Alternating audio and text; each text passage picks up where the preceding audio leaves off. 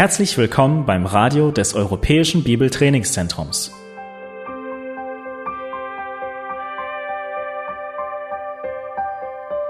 Unser Anliegen ist, dass der folgende Vortrag Sie zum Dienst für unseren Herrn Jesus Christus ermutigt.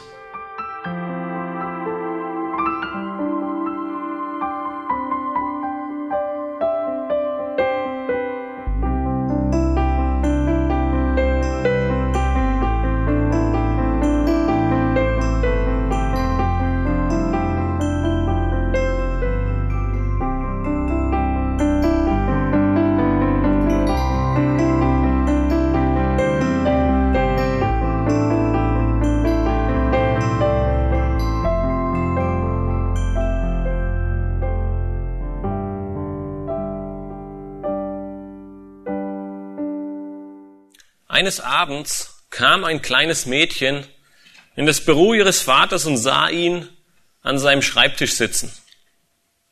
Das Mädchen, es ging zu ihm hin und fragte ihn, Papa, könntest du dir Zeit für mich nehmen? Könntest du mit mir spielen, mit mir kuscheln und mich ganz fest drücken? Der Vater, er sah seine kleine Tochter etwas mitleidig an und sagte, meine Kleine, bitte gedulde dich, einen kleinen Moment. Ich habe noch einige sehr, sehr wichtige Dinge zu tun. Aber wenn ich diese abgeschlossen habe, wenn ich mit diesen fertig bin, dann werde ich zu dir kommen und wir können spielen. Okay, sagte die kleine Tochter. Sie drehte sich um und verließ das Büro ihres Vaters. Als sie bei der Tür angekommen war, drehte sie sich nochmal um, rannte zu ihrem Vater und drückte ihn ganz fest. Etwas erstaunt fragte der Vater sie, wofür war der feste Drücker? Die Tochter strahlte ihn an und sagte, damit du schon jetzt weißt, was dich nach deiner Arbeit erwarten wird. Was erwartest du in deinem Leben? Was erwartest du für deine Zukunft? Worauf arbeitest du hin? Und wofür investierst du all deine Kraft, deine Zeit, dein Geld und all die Möglichkeiten, die dir zur Verfügung stehen? Wir haben in den letzten Predigten im zweiten Petrusbrief gesehen, dass Petrus deutlich machte, dass der Herr wiederkommen wird. Genauso, wie wir es gerade gesungen haben. Jesu Wiederkunft, sie wird kommen und er zögert sie nicht hinaus. Er hat seine Verheißung nicht vergessen, er ist nur nicht wiedergekommen, weil er langmütig ist, weil er Gnade schenkt, weil er gnädig und barmherzig ist und Raum gibt zur Buße, Umkehr und Errettung. Es wird jedoch der Tag kommen, dass er wiederkommt. Und die letzte Predigt, wir haben sie mit dem Vers 10 im dritten Kapitel abgeschlossen und dort schrieb der Apostel Petrus, es wird aber der Tag des Herrn kommen, wie ein Dieb in der Nacht dann werden die Himmel mit Krachen vergehen, die Elemente aber vor Hitze sich auflösen und die Erde und die Werke darauf verbrennen. Hat dieses Wissen irgendeinen Einfluss auf dein Leben? Spielt es irgendeine Rolle in deinem Leben, dass Jesus wiederkommt? Dass diese Welt, auf der wir heute hier und jetzt stehen, vergehen wird und nichts was wir hier sehen, was wir hier spüren, alles, was wir in diese Welt hinein investieren, nichts von alledem wird Bestand haben. Es wird im Feuer vergehen. Wenn ihr eure Bibeln dabei habt, schlagt bitte mit mir gemeinsam den zweiten Petrusbrief auf und lasst uns gemeinsam inklusive der letzten Predigt die Verse 8 bis 14 im dritten Kapitel lesen. Petrus erschrieb, dieses eine aber sollt ihr nicht übersehen, Geliebte, dass ein Tag bei dem Herrn ist wie tausend Jahre und tausend Jahre wie ein Tag. Der Herr zögert nicht die Verheißung hinaus, wie etliche es für ein Hinauszögern halten, sondern er ist langmütig gegen uns, weil er nicht will, dass jemand verloren gehe, sondern dass jedermann Raum zur Buße habe. Es wird aber der Tag kommen, der Tag des Herrn kommen wie ein Dieb in der Nacht, dann werden die Himmel mit Krachen vergehen, die Elemente aber vor Hitze sich auflösen und die Erde und die Werke darauf verbrennen. Da nun dies alles aufgelöst wird, Wie sehr solltet ihr euch auszeichnen durch heiligen Wandel und Gottesfurcht, indem ihr das Kommen des Tages Gottes erwartet und ihm entgegeneilt, an welchem die Himmel sich in Glut auflösen und die Elemente vor Hitze zerschmelzen werden. Wir erwarten aber nach seiner Verheißung neue Himmel und eine neue Erde, in denen Gerechtigkeit wohnt. Darum, Geliebte, weil ihr dies erwartet, so seid eifrig darum bemüht, dass ihr als unbefleckt und tadellos vor ihm erfunden werdet in Frieden. Nachdem Petrus Gottes Gnade und seine Langmut aufzeigt, um so seine Liebe zu den Menschen verdeutlicht, sehen wir in Vers 10 die zweite Seite dieser Medaille, den gerechten Gott, der eines Tages Gericht üben wird. Ein Gericht, in welchem sich die Himmel und die Erde in Glut auflösen und die Elemente vor Hitze zerschmelzen werden. In den Versen der heutigen Predigt zeigt dir Petrus drei wichtige Aspekte, die dir verdeutlichen werden, welchen Einfluss deine Erwartungshaltung auf dein Leben haben wird und auch haben muss.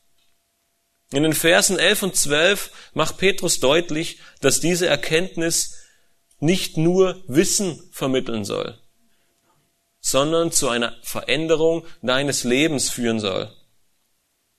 Deine Erwartung, sie führt zu einem heiligen Wandel.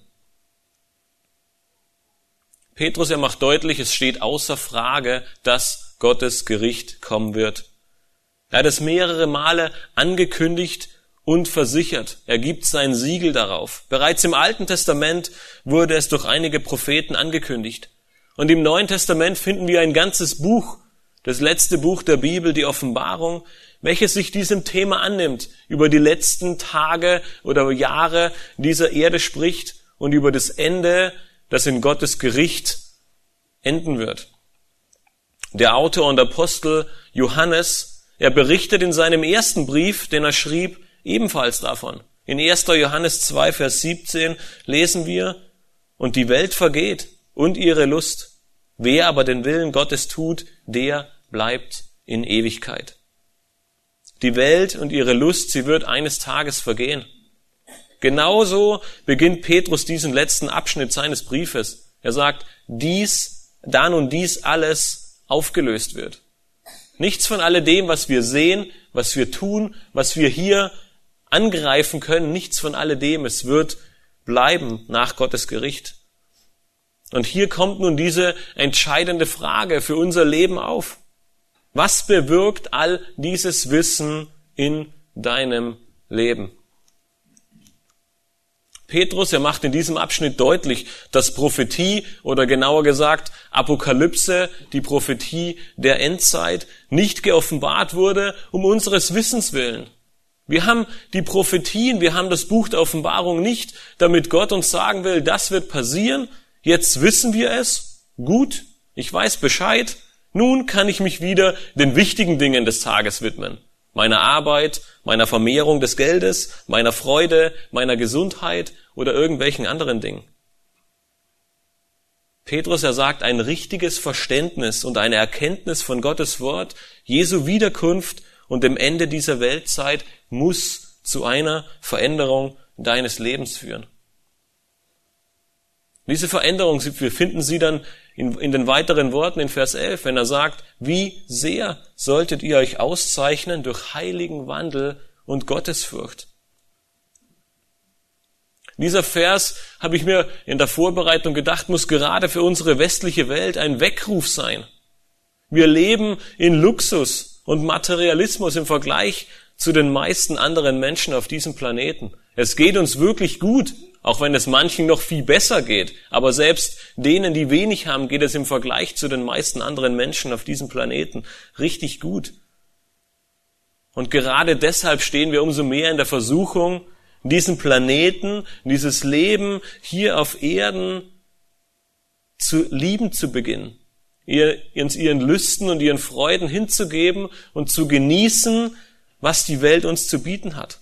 Und wir werden im Folgen, in der, in, in, im Verlauf der Predigt sehen, dass es prinzipiell nicht falsch ist. Gott hat uns diese Welt gegeben, damit wir sie uns untertan machen können, damit wir sie genießen können und all das, was Gott uns geschenkt hat, ge, ähm, gebrauchen dürfen. Aber wenn wir nur in diese Welt hinein investieren, dann werden wir gleich sehen, dass wir auf dem Holzweg sind. Es ist nämlich genau der Weg, den die Irrlehrer eingeschlagen haben. Sie haben gesagt, Jesus kommt nicht wieder. Genießt alles, was ihr in dieser Welt findet. Und Petrus hat deutlich gemacht, was es war. Sexuelle Unmoral, Habsucht, die Begierden dieser Welt. Und er deckt ihr Leben im ganzen zweiten Kapitel auf, indem er zeigt, dass es voller Begierden, Lüste, Habsucht und anderen Dingen ist. Das heißt, eine falsche Sicht von Gottes Wort und seiner Wiederkunft wird am Ende zu einem selbstzentrierten Leben führen, das sich nur um mich selbst, um meine Lüste und um meine Begierden drehen wird. das ist genau das, was er in Kapitel 3 und in Kapitel 2 aufzeigt. Und am Ende gehen die Irrlehrer so weit, das haben wir vor einigen Monaten gesehen in Kapitel 2, Vers 1, dass sie selbst Christus, den Retter, verleugnen. In diesem Vers zeigt Petrus nun, und er ist fast am Ende seines Briefes, genau das Gegenteil auf. Er fasst sein Buch zusammen, seinen Brief zusammen und zeigt den Lesern äh, und seinen Empfängern nun auf, was wirklich wichtig ist. Ein Gläubiger, der eine richtige Sicht von Gottes Wort hat, der in der Erkenntnis wächst und an Jesu Wiederkunft festhält, er wird in einem heiligen Wandel und Gottesfurcht über diese Welt marschieren. Wenn diese Welt vergeht, was bleibt am Ende? Unser Erfolg in dieser Welt, unsere Karriere, unser Besitz, die Freuden dieser Welt? Alles, wirklich alles, was am Ende nicht zur Ehre Gottes gedient hat in unserem Leben, es wird vergehen. Es wird nichts davon übrig bleiben. Und die Schrift, sie ist voll davon, dass sie uns diese Warnungen ausspricht. Alles, was nicht zur Ehre Gottes ist, es wird im Gericht verbrennen und wir werden nichts davon in die Ewigkeit mitnehmen können. Deshalb erinnert Petrus die Empfänger des Briefes immer wieder, eine richtige Gesinnung zu haben. Immer wieder sagt er ihnen, mein Leben ist bald zu Ende, ich will euch aber erinnern, dass ihr eine richtige Gesinnung habt. Er will, dass sie den richtigen Blick haben und nicht auf falsche oder vergängliche Dinge setzen.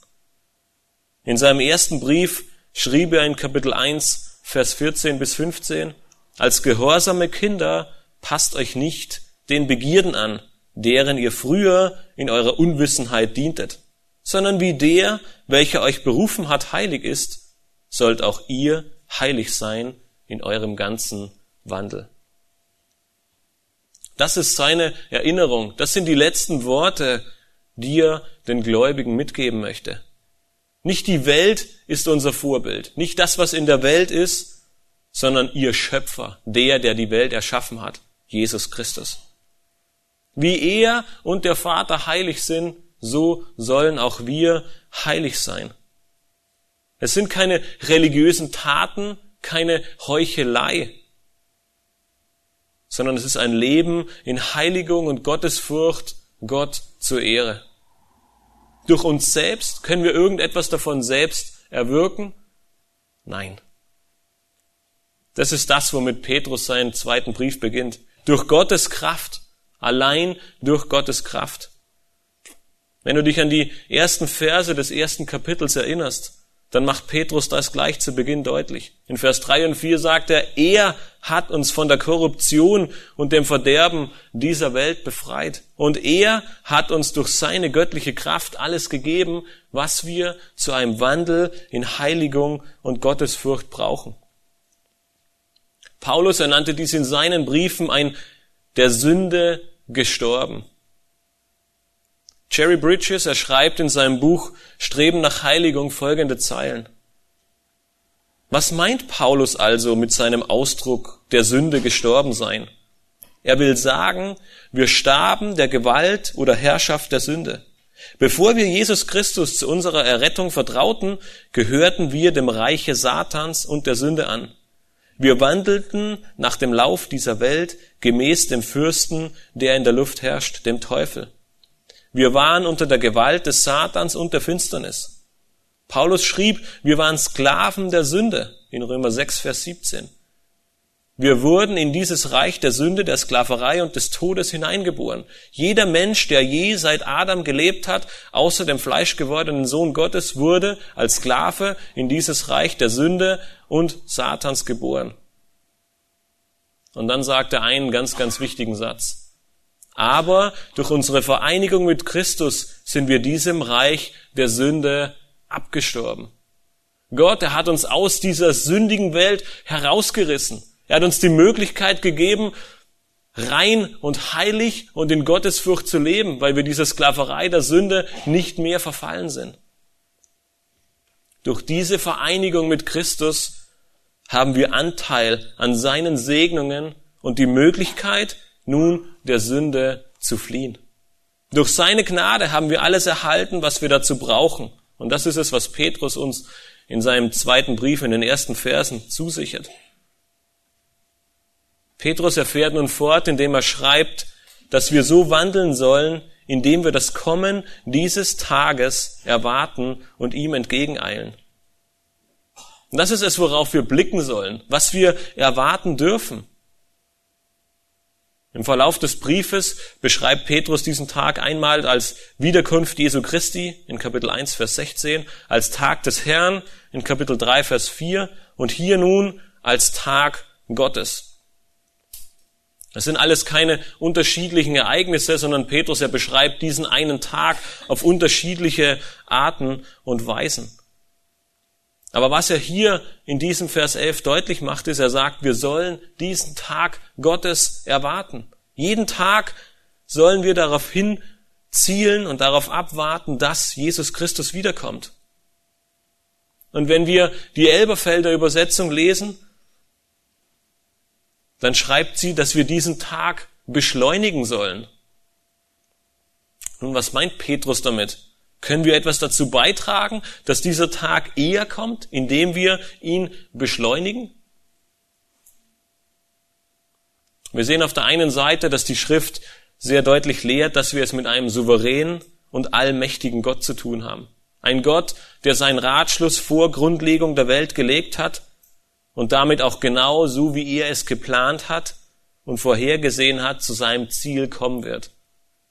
Hier scheint also relativ wenig Platz für uns Menschen zu sein, irgendetwas an diesem Plan zu beschleunigen. Auf der anderen Seite sehen wir aber in dem bekannten Vater unser in Matthäus 6, und wir werden bald eine Predigt dazu hören, dass eine der ersten Bitten, die wir in diesem Gebet, das Jesus seinen Jüngern gibt, hören, dein Reich komme. Paulus, er verabschiedet sich von den Korinthern mit Maranatha, was so viel heißt wie der Herr kommt. Und das Neue Testament, wie endet es im Buch der Offenbarung? Es steht, es spricht, der dies bezeugt, ja, ich komme bald. Amen. Ja, komm, Herr Jesus. Und das soll unser Wunsch sein, das soll unser Drang sein, das soll die Erwartung sein, die wir jeden Tag, wenn wir morgens unsere Augen öffnen, erwarten sollen. Und mit diesem Gebet, mit diesem Wunsch, das ist es, was Petrus meint, dass wir die Wiederkunft Christi beschleunigen sollen. Es soll uns ein Anliegen sein, wir sollen dafür beten, wir sollen darauf hinfiebern und wir sollen uns darauf freuen. Und wir kommen gleich dazu, warum wir uns darauf freuen dürfen. Petrus erschließt diesen Vers 12 mit den Folgen dieser Wiederkunft ab, indem er schreibt, an welchem die Himmel sich in Glut auflösen und die Elemente vor Hitze zerschmelzen werden. Dieses Gericht finden wir bereits im Alten Testament an einigen Stellen angekündigt. So schreibt zum Beispiel der Prophet Jesaja in Kapitel 34, Vers 4, das gesamte Heer des Himmels wird vergehen und die Himmel werden zusammengerollt wie eine Buchrolle und all ihr Heer wird herabfallen, wie das Laub am Weinstock herabfällt und wie die verdorrte Frucht des Feigenbaums. Der Prophet Malachi beschreibt es in Kapitel 3, Vers 19 folgendermaßen. Denn siehe, der Tag kommt brennend wie ein Ofen. Da werden alle Übermütigen und alle, die gesetzlos handeln, wie Stoppeln sein. Und der kommende Tag wird sie verbrennen. spricht der Herr, der Herrscher, so dass ihnen weder Wurzel noch Zweig übrig bleibt. Wie das Laub im Herbst von den Bäumen fällt und wie die Überreste der Ernte verbrannt werden, genauso wird die Erde und alle gottlosen Menschen auf dieser Erde durch Gottes Gericht, durch das Feuer gerichtet werden. Und das ist häufig unser Blick wenn wir an Gottes Gericht denken. Wir sehen auf dieses Gericht und wir sehen all die schrecklichen Dinge, all die bösen Sachen, die passieren. Wir sehen nur Gericht und Tod, wenn wir an den Tag des Herrn denken. Doch unser Leben sollte gerade nicht von dieser Angst des Gerichtes geprägt sein. Wir sollten nicht nur auf Gottes Zorn sehen, als Gläubiger, als jemand, der an Jesus Christus als seinen Erlöser glaubt, darfst du eine Hoffnung haben. Und zwar eine Hoffnung auf ein neues Zeitalter. Und wir werden gleich sehen, wie dieses aussieht. Die Frage, die ich dir nur stellen möchte, ist, wenn du diese Erwartung vor Augen hast, wenn du weißt, dass Jesus Christus wiederkommt, worauf setzt du dein Leben? Worauf kommt es am Ende an und was ist wichtig? Stell dir vor, du hast dir einen gewissen Geldbetrag angespart. Keine paar Euros nur, sondern ein, einen schönen Geldbetrag, der dir wertvoll geworden ist, wo du sagst, das will ich einsetzen, um meine Rente damit zu finanzieren, um meinen Kindern eine Ausbildung zu ermöglichen oder was auch immer es sein soll. Und du würdest dieses Geld gerne irgendwo gut anlegen, damit es sicher ist und du es vielleicht ein bisschen vermehren kannst, um deinen Kindern vielleicht noch ein bisschen mehr zu ermöglichen oder wer auch immer es ist. Würdest du dieses Geld, das du nun hast, in ein Unternehmen investieren, das kurz vor dem Bankrott steht? Wo du weißt, es wird in den nächsten Wochen pleite gehen? Niemals, oder? Niemals würdest du alles, was du hast, in etwas investieren, was zugrunde geht. Genau so handelst du aber, wenn du deine Hoffnung, deine Kraft, dein Geld, deine Freuden und alles, was du hast, in diese Welt investierst. Sie wird zugrunde gehen. Alles, was nicht der Ehre Gottes dient, es wird am Ende in diesem Gericht verbrennen. Deswegen solltest du stattdessen mit dem Blick auf diese zukünftige Verheißung in Vers 11 und 12 dein Leben ausrichten. Du solltest dich durch einen heiligen Wandel und Gottes Furcht auszeichnen. Wie sieht es nun praktisch aus? Nun, einige von euch kennen vielleicht Martin Lloyd Jones. Er schreibt in seiner Auslegung zu Römer 6, ob schon die Sünde nicht in uns herrschen kann, das heißt in unserem Persönlichkeitskern, so kann sie doch in unseren sterblichen Leibern herrschen, wenn sie nicht kontrolliert wird. Die Sünde wird die natürlichen Bedürfnisse unseres Leibes in Lust verkehren. Sie wird unser natürliches Verlangen nach Nahrung in Schwelgerei, unser Bedürfnis nach Kleidung und Unterkunft in Materialismus und unser normales geschlechtliches Interesse in Unmoral wenden. Stolz Materialismus, Ungeduld, Lust und Geld sind nicht nur Eigenschaften, die uns begleiten. Es ist das, worin wir uns investieren. Und ein heiliger Wandel in Gottesfurcht stellt genau das Gegenteil dar. Nicht Stolz, sondern Demut. Keine Ungeduld, sondern Geduld. Keine Lust, sondern Selbstbeherrschung. Können wir die Sünde kontrollieren? Ja, wir können es. Genau das, was wir vorher gehört haben, weil wir der Sünde gestorben sind, weil Christus uns aus dieser Welt, aus dieser Macht der Sünde herausgerissen hat. Deswegen haben wir hier und heute die Möglichkeit, Sünde zu kontrollieren, weil er mit seinem Blut für uns, weil er uns durch sein Blut erkauft hat.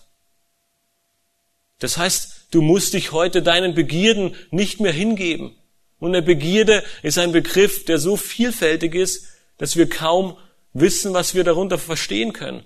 Aber eine Begierde ist all das am Ende, was du anbetest, wofür du dich hingibst, womit du versuchst, deine Lust zu befriedigen. Und es ist egal, ob es Neid ist, ob es Habgier ist, ob es Pornografie ist, ob es Völlerei ist. All die Dinge, du versuchst damit die Lust, die du hast, den Wunsch, den du nach Erfüllung dieser Lüste hast, zu befriedigen. All die Verlockungen dieser Welt nütz, nützen wir, um versuchen, das zu bekommen, was wir eigentlich nur in Christus finden. Und genau deshalb hat Christus uns erkauft. Genau deshalb hat er uns die Möglichkeit gegeben, der Sünde zu fliehen und Sünde zu kontrollieren. Und im Blick auf diese Verse und dem Wissen, dass eines Tages alles aufgelöst wird, sollen wir nun nach Gottes Reich trachten und unsere Hoffnung, unsere Erfüllung nicht im Vergänglichen hier suchen, sondern in Jesus Christus. Nicht in ein kaputtes Unternehmen investieren, sondern in das, was ewig bleibt. Und Petrus, er will uns gar nicht lange auf die Folter spannen. Gleich im nächsten Vers zeigt er uns auf, was es ist, worin wir investieren können, was es ist, was uns erwartet, was es ist, worauf wir uns freuen dürfen. Du kannst nämlich etwas Herrliches erwarten. Petrus erfährt in Vers 13 fort und zeigt nun seinen Empfängern des Briefes die Erwartung, die eines Tages kommen wird. Sozusagen das Ziel der Verheißung. Das, was wir am Ende erwarten dürfen und was wir bekommen, weil es eine Verheißung Gottes ist. Er schreibt in Vers 13, wir erwarten aber nach seiner Verheißung neue Himmel und eine neue Erde, in denen Gerechtigkeit wohnt. Das ist keine geistliche Verheißung. Das ist nicht etwas, was irgendwie aussehen könnte. Gott, er verheißt uns eine tatsächliche, neue, physische Erde. So wie die jetzige werden wir in Zukunft, in der Ewigkeit, eine neue Erde bekommen.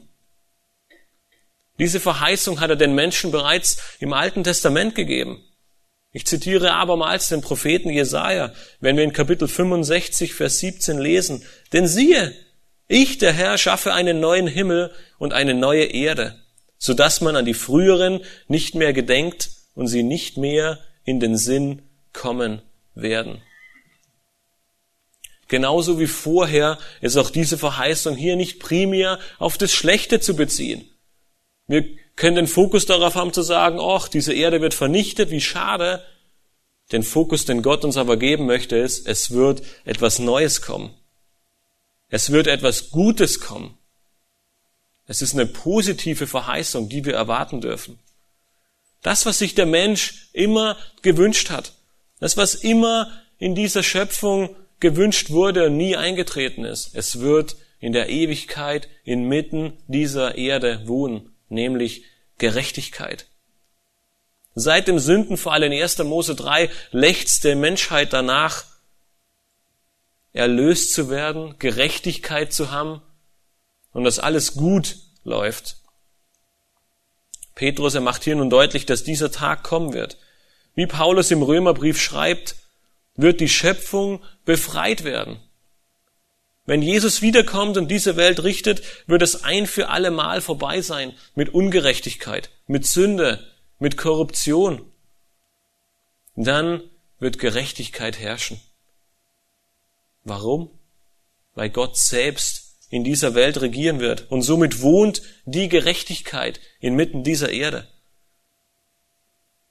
Petrus ja schreibt zudem in seinem ersten Brief, was es ist, was wir erwarten dürfen. Er sagt, es ist ein unvergängliches und unbeflecktes und unverweltliches Erbe, das im Himmel aufbewahrt wird für uns. Was kann es Schöneres geben?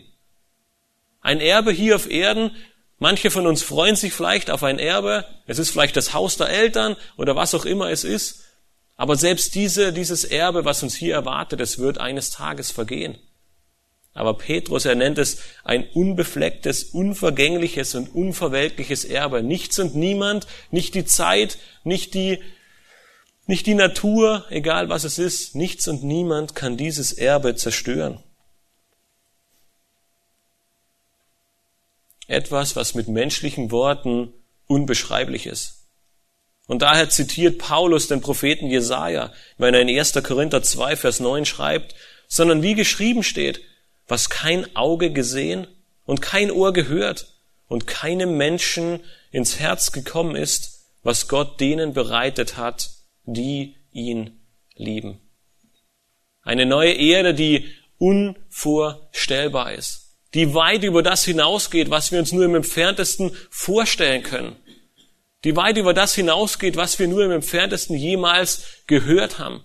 Ein neuer Himmel und eine neue Erde, die perfekt ist, die gerecht ist, die gut ist, die wunderbar ist. Siehst du diese herrliche Erwartung? Freust du dich auf diese herrliche Erwartung, in der es keinen Schmerz, keine Krankheit, keine Sorgen, keine Nöte, keine Bedürfnisse mehr gibt, sondern alles ist herrlich? Wir wagen uns manchmal gar nicht vorzustellen, was das alles zu bedeuten vermag. Diese Herrlichkeit, diese herrliche Erwartung hat nie jemand gesehen oder gehört. Doch Gott, hat es für dich vorbereitet wenn du ihn liebst. Am Ende der Bibel bekommen wir einen kleinen Einblick in diesen neuen Himmel und in diese neue Erde. Johannes er schreibt in Offenbarung 21, 3 und 4, und ich hörte eine laute Stimme aus dem Himmel sagen, siehe, das Zelt Gottes bei den Menschen, und er wird bei ihnen wohnen, und sie werden seine Völker sein. Und Gott selbst wird bei ihnen sein, ihr Gott. Und Gott wird abwischen alle Tränen von ihren Augen. Und der Tod wird nicht mehr sein. Weder Leid noch Geschrei noch Schmerz wird mehr sein. Denn das Erste ist vergangen. Eine Welt, die sich niemand von uns auch nur im Ansatz vorstellen kann. Eine Welt, in der alles gut ist, kein Schmerz und kein Leid, kein Tod, keine Ungerechtigkeit. Gott, er wird inmitten der Menschen wohnen. Das ist, was Vers 3 sagt. Gottes Zelt bei den Menschen. Sie werden seine Völker sein und er wird ihr Gott sein und wird selbst bei ihnen sein. Was kann es Schöneres geben?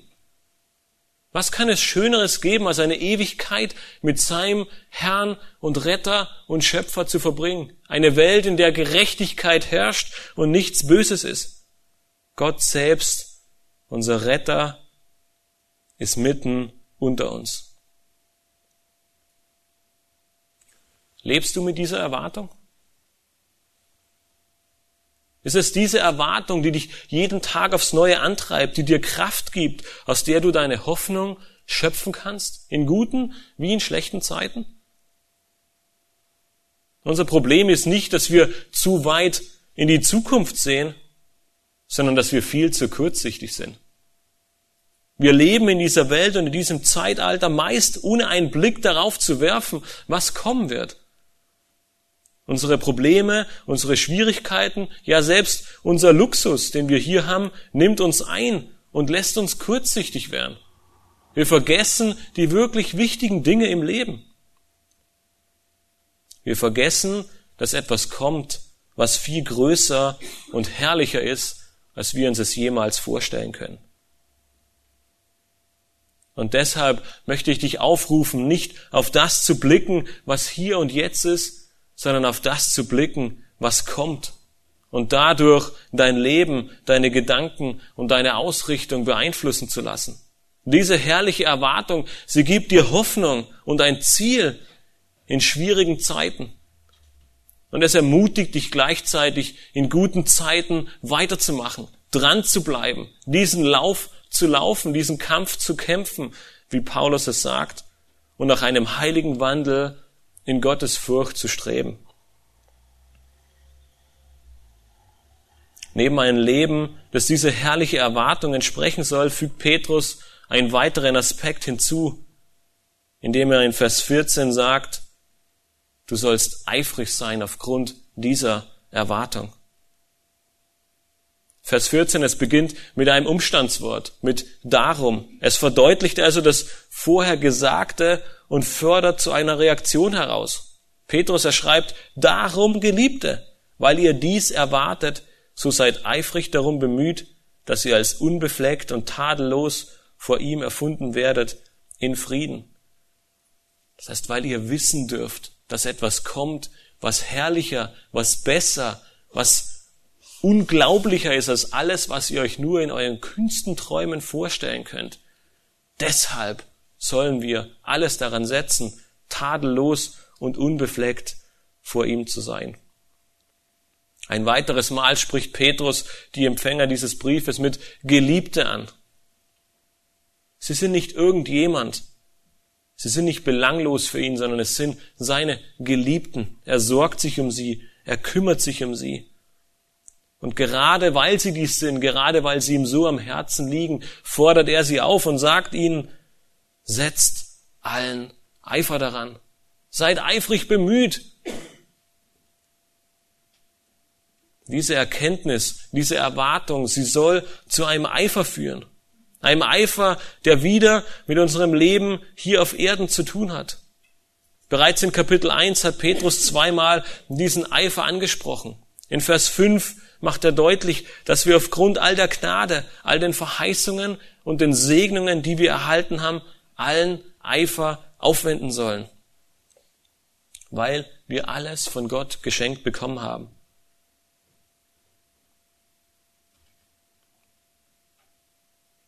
In Vers 10 spricht er nochmal diesen Eifer an und ruft nochmals dazu auf, eifrig zu sein. In allen drei Stellen im Brief ist der Aufruf zum Eifer immer derselbe.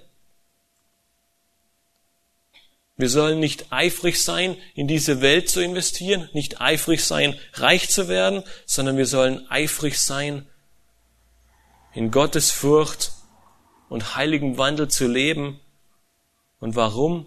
Damit wir am Ende in allem Gott die Ehre geben. Ein Leben voller Dankbarkeit aufgrund Gottes Güte und Gnade, die uns zuteil geworden ist.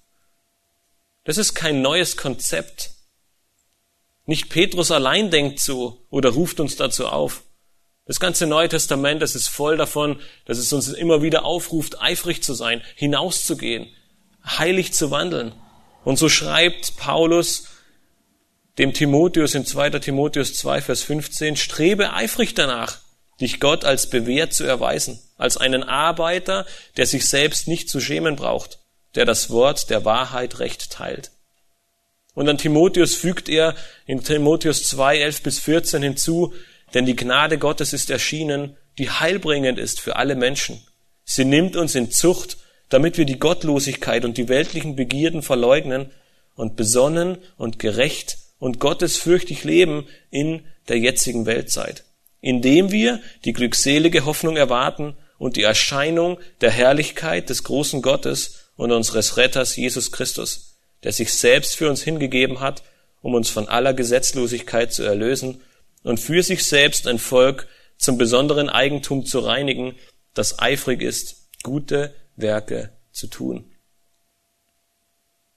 Wir sollen eifrig sein. Und was gibt uns den Eifer? Was gibt uns das Gelingen? Paulus, er sagt es in Titus 2, Vers 11, Gottes Gnade. Das ist seine Kraft und sein Wirken in uns. Wonach streben wir nun eifrig? Wenn wir Vers 14 noch mal ansehen, dann sagt uns Petrus, dass wir unbefleckt und tatenlos vor ihm offenbar werden sollen.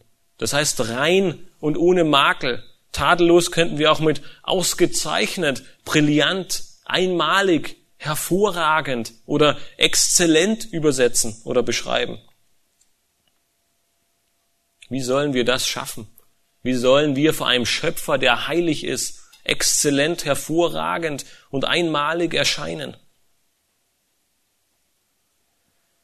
In seinem ersten Brief schreibt Petrus in Kapitel 1, Vers 19, wir wurden losgekauft mit dem kostbaren Blut des Christus als eines makellosen und unbefleckten Lammes.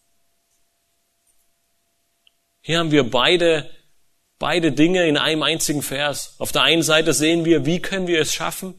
Weil wir losgekauft wurden durch unseren Retter Jesus Christus. Und auf der anderen Seite sehen wir gleichzeitig, er ist unser Vorbild. Er ist dieses unbefleckte und makellose Lamm. Er ist unser Ziel. Er ist es, worauf wir hinstreben. Er ist es, wonach wir eifern und wohin wir uns ausstrecken. Im Übrigen ist das genau der Grund, warum Gott uns überhaupt auserwählt und errettet hat. Epheser 1, Vers 3 bis 4 sagt, Gepriesen sei der Gott und Vater unseres Herrn Jesus Christus, der uns gesegnet hat mit jedem geistlichen Segen in den himmlischen Regionen, in Christus. Wie er uns in ihm auserwählt hat vor Grundlegung der Welt. Wozu? Damit wir heilig und tadellos vor ihm sein in Liebe. Wir sollen keine Schmutz- und Schandflecken sein, so wie die Irrlehrer, die wir vor einigen Wochen gehört haben, sondern heilig, unbefleckt und tadellos. Das soll uns als Christen auszeichnen. Das soll unser Leben auszeichnen. Aber am Ende, und das ist immer, immer wieder wichtig, uns das vor Augen zu führen, dass wir in keiner, in keiner Werksgerechtigkeit landen. Nichts davon ist unser Verdienst. Wir wissen, dass Gott allein derjenige ist, der in uns wirkt. Und gleichzeitig ruft er uns auf, alles, was wir tun können, allen Eifer, den wir aufbringen können, wir sollen ihn einsetzen und er wird die Gnade, das Gelingen und das Vollbringen davon schenken. Nicht unsere Kraft und nicht unser Gelingen, sondern der herrliche und allmächtige Gott wird es bewirken. Und das ist genau das, wo Judas, womit Judas seinen Brief schließt. Und ich habe einige Male im, im Verlauf aller Petrusbriefe erwähnt, dass Judas und der zweite Petrusbrief sich sehr ähnlich sind. Sie haben viele Parallelen. Und Judas erschließt seinen Brief in den Versen 24 und 25, in dem er schreibt, dem aber, der allmächtig genug ist, euch ohne Straucheln zu bewahren und euch unsträflich mit Freuden vor das Angesicht seiner Herrlichkeit zu stellen, dem allein weisen Gott, unserem Retter, gebührt Herrlichkeit und Majestät, Macht und Herrschaft, jetzt und in alle Ewigkeit. Amen. Jesus Christus ist es, der uns unsträflich vor Gottes Angesicht stellt und Gottes Geist, der in uns wirkt und uns Tag für Tag, Schritt für Schritt Christus ähnlicher macht, uns in sein Ebenbild verwandelt. Und dennoch ruft uns Petrus auf, allen Eifer aufzuwenden und unbefleckt und tadellos zu sein. Die Frage ist nun, soll uns dieser Eifer, diesen, diese Freude, dieser heilige Wandel zu einer Gleichgültigkeit für diese Welt führen? Spielt unser Beruf, unsere Arbeit, unsere Werke, die wir in dieser Welt tun, keine Rolle? Oder sollen wir, vielleicht, sollen wir sie vielleicht sogar lassen, um uns nur auf das zu berufen? Und ich denke, die Schrift gibt ein sehr deutliches Nein. Gott, er hat uns in diese Welt gesetzt. Wir sollen uns diese Welt untertan machen. Wir sollen in dieser Welt leben. Und gleichzeitig sollen wir jeden Tag aufs Neue die Erwartung und den Blick haben, dass wir nicht für diese Welt, nicht nicht von dieser Welt sind, sondern in dieser Welt. Und ob Martin Luther tatsächlich diesen, dieses Zitat geprägt hat oder nicht, wissen wir nicht genau. Aber ihm wird zumindest folgendes Zitat nachgesagt. Er sagte angeblich, auch wenn ich wüsste, dass morgen die Welt zugrunde geht, würde ich heute noch einen Apfelbaum pflanzen. Was Luther deutlich macht ist, wir sollen in dieser Welt leben. Wir sollen uns diese Welt untertan machen und wir sollen alles tun, um ein heiliges und Gott wohlgefälliges Leben in dieser Welt zu führen. Das heißt, unser Beruf, unsere Arbeit, unsere Familie, all die Dinge sind wichtig, aber der Fokus ist, trachtet zuerst nach dem Reich Gottes. Wenn wir immer wieder diese Erwartung dieser Herrlichkeit, dieser wunderbaren neuen Welt vor Augen haben, sie wird uns antreiben, ein Leben in Gottes Furcht und heiligen Wandel zu führen. Dieser Eifer, den Petrus hier beschreibt, der soll dein Leben kennzeichnen. Dieser Eifer und das Wissen, dass es keine Hoffnung für diese jetzige Welt gibt, soll dich antreiben, ein Leben zur Ehre zu führen und die Hoffnung auf die zukünftige neue Welt zu setzen. Ein Leben, welches einen heiligen Wandel darstellt und unbefleckt ist. Ein Leben, das sich nicht nach den Begierden deines Fleisches oder den Lüsten dieser Welt richtet, sondern das sich auf Christus und seine Wiederkunft fokussiert. Ist dein Leben unbefleckt? Lebst du nicht nur vor anderen, sondern auch in deinem kleinen Kämmerchen ein Leben zur Ehre Gottes? Wenn nicht, dann kannst du die Gewissheit haben, dass du es ändern kannst, noch heute, weil Jesus Christus dich befreit hat, weil Jesus Christus dich der Sünde sterben ließ.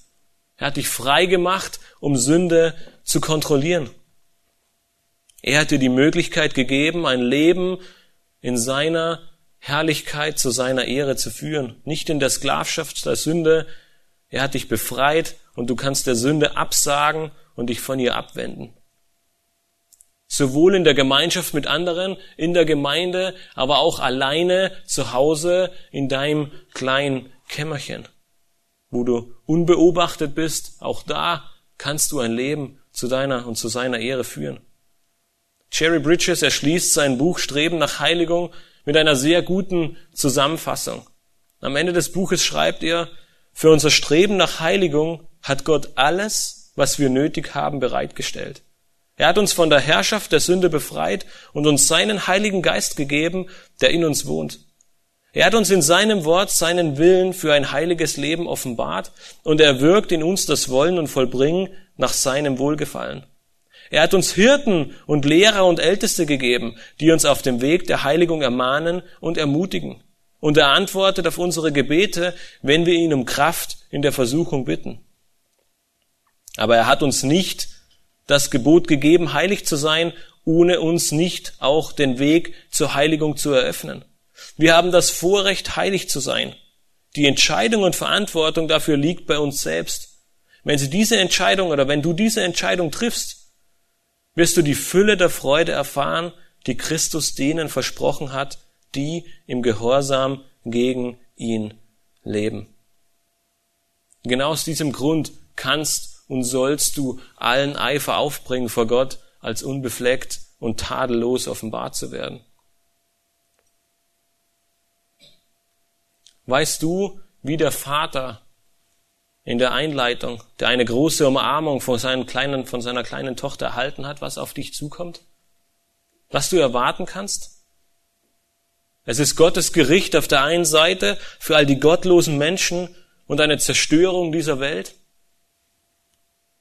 Aber es ist ein neuer Himmel, eine neue Erde, eine Ewigkeit mit Gott selbst in unserer Mitte, in der Gerechtigkeit wohnt auf der anderen Seite.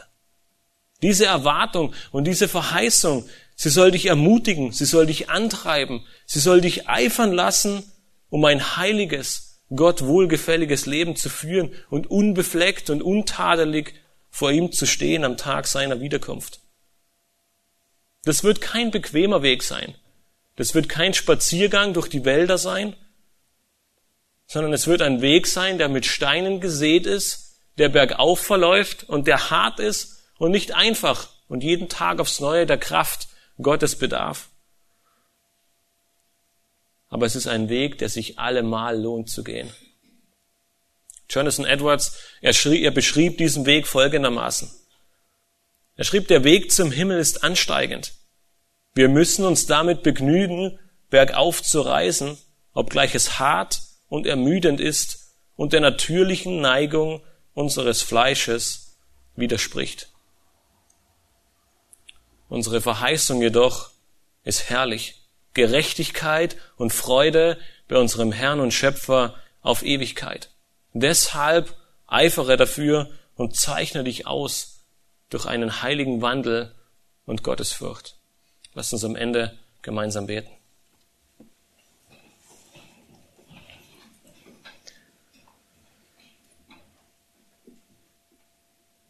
Himmlischer Vater, ich möchte dir danken für diese Verse, die uns der Apostel Petrus zukommen ließ, ja für diese Verse, die du für uns bereitet hast, damit wir sehen dürfen, was uns eines Tages erwartet.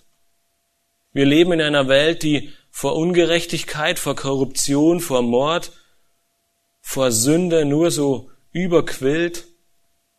Und sie wird uns an allen Ecken und Enden und selbst in unserem eigenen Leben immer wieder aufs Neue bekannt. Und es ist eine Schande, dass sehen zu müssen, Herr. Und deswegen ist es umso herrlicher zu wissen, dass du uns zum einen errettet hast durch das Blut Jesu Christi, aber zum anderen wir sehen dürfen, dass wir einen neuen Himmel und eine neue Erde erwarten dürfen, einen Himmel und eine Erde, in der Gerechtigkeit wohnt, in der du mitten unter uns bist, in der du uns unsere Tränen abwischt, in der es kein Leid, kein Schmerz und keine Nöte mehr geben wird, in der du erhaben bist über alle Namen, in der wir nicht nach deinem Willen streben, sondern in der dein Wille herrscht. Und deshalb möchten wir dich umso mehr bitten, dass du uns jeden Tag aufs neue Gelingen schenkst, ein Leben in heiligem Wandel und Gottesfurcht zu führen, Herr, ein Leben, das uns auszeichnet, das sich darin auszeichnet, untadelig und unbefleckt vor dir zu stehen am Tag deiner Wiederkunft, Herr. Wir danken dir für diese frohen, für diese ermunterten, für diesen freudigen Worte, die uns Petrus entgegenruft und dürfen voller Freude diesen Weg, der bergauf geht und der ermüdend und steiniges gehen, weil wir wissen, dass du die Kraft gibst, dass du allein der bist, der es in uns bewirkt, dass du allein der bist, der uns all dies schenkt. Und deswegen loben und preisen wir dich und geben dir allein die Ehre und freuen uns und fiebern diesen Tag herbei, wo du uns zu dir holen wirst, damit wir all dies, was kein Auge gesehen und kein Ohr gehört hat, sehen und erwarten dürfen, Herr. Amen.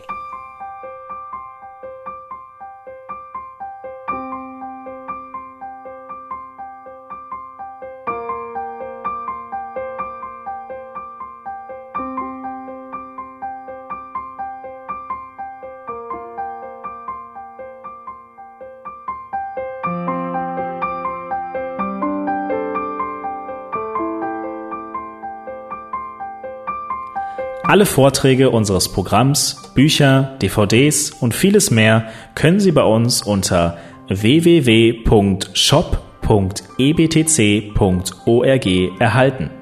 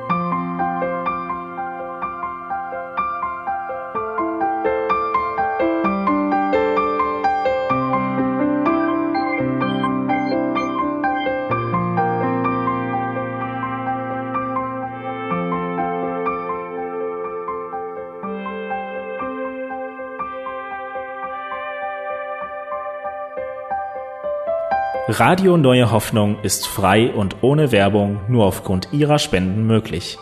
Wenn Sie weitere Informationen dazu finden möchten, wie Sie Radio Neue Hoffnung unterstützen können, besuchen Sie die Webseite www.rnh.de.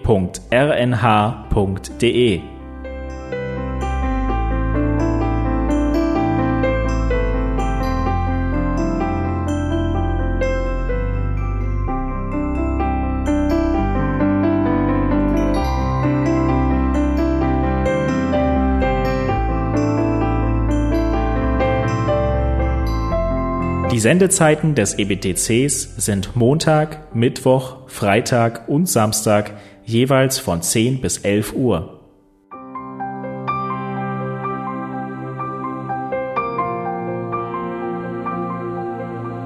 Sie finden uns im Internet unter www.ebtc.org.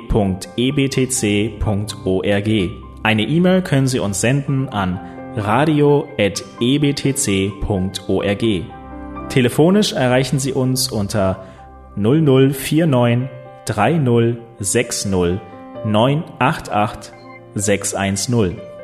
Unsere Postanschrift lautet an der Schillingbrücke 4 in 10243 Berlin Deutschland.